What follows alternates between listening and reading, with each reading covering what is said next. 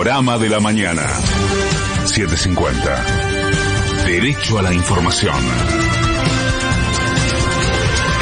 La hora 6, un minuto, la temperatura en Buenos Aires es de 9 grados una décima. El cielo está despejado y con neblina en Buenos Aires.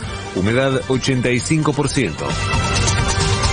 19 gobernadores enviaron una carta a la Corte Suprema en la que le solicitaron que no convalide el exceso de recursos que decretó Mauricio Macri para la ciudad de Buenos Aires. Axel Kisilov ratificó que no se busca una quita de recursos para la ciudad y le reclamó al gobierno porteño que no se haga el tonto con los beneficios que recibió durante la gestión de Cambiemos. Cuando asume Macri, de un decretazo, casi triplica los recursos a su jurisdicción y bueno, la verdad que es muy discutible. Entonces no es una quita de recursos. O discutimos todo o no discutimos nada, pero hacerse los tontos y decir, no, bueno, me quitan recursos cuando la verdad que Macri le dio la Lotería Nacional, era de todas las provincias, se la pasó a la ciudad de Buenos Aires. Montones de terrenos que necesitaba en su distrito, se lo dio a la ciudad de Buenos Aires. Algunos antes de irse, incluso después de haber perdido las elecciones. Los ministros de Economía, de Trabajo y de Desarrollo Productivo recibieron a los principales dirigentes de la CGT y la Unión Industrial y acordaron la conformación de una mesa tripartita para coordinar acciones que permitan controlar la inflación.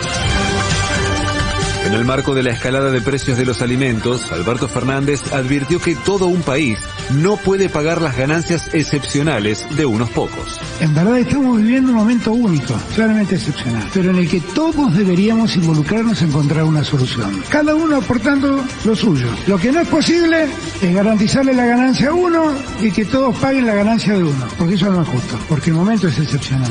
Y excepcionales son las utilidades que se están logrando y no puede ser que esa, esa excepcionalidad la paguemos todos y no el que está ganando. Yo estoy de acuerdo que todos pongamos un poquito, también el que está ganando.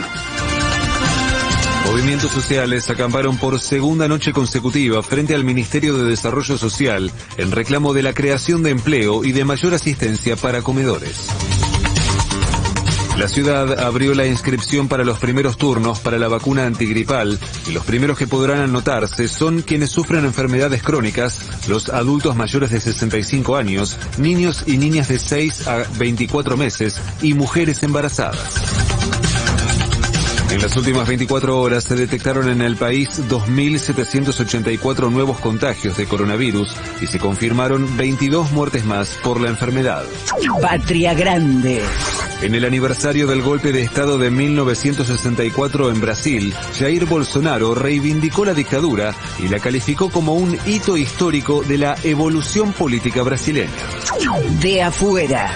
Las tropas rusas abandonaron la central nuclear de Chernobyl y la central quedó nuevamente bajo dominio de Ucrania.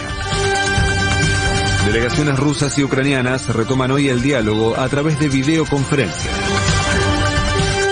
Joe Biden anunció que volcará al mercado 280 millones de barriles de crudo de las reservas estadounidenses para contener la cotización del petróleo. Pelota. Desde las 13 horas de nuestro país se realiza el sorteo para el Mundial y la Argentina integra el Bombo 1 junto con Qatar, Bélgica, Brasil, Francia, Inglaterra, España y Portugal. Hoy en el marco de la fecha 8 de la Liga Profesional, Gimnasia Esgrima de la Plata se enfrentará a Talleres a las 16.30, a las 19 Central Córdoba recibirá a Huracán y Unión visitará a Patronato y a las 21.30 Banfield recibirá a Argentinos Juniors e Independiente visitará a Barracas Central. El cielo estará despejado por la mañana, pero la nubosidad irá en aumento a partir de la tarde con una máxima de 22 grados. En este momento la temperatura en la ciudad es de 9 grados una décima. El cielo está despejado y con neblina. Humedad 85%. Federico Martín. Panorama de la mañana. 750. Derecho a la información. AM750. Objetivos. Pero no imparciales.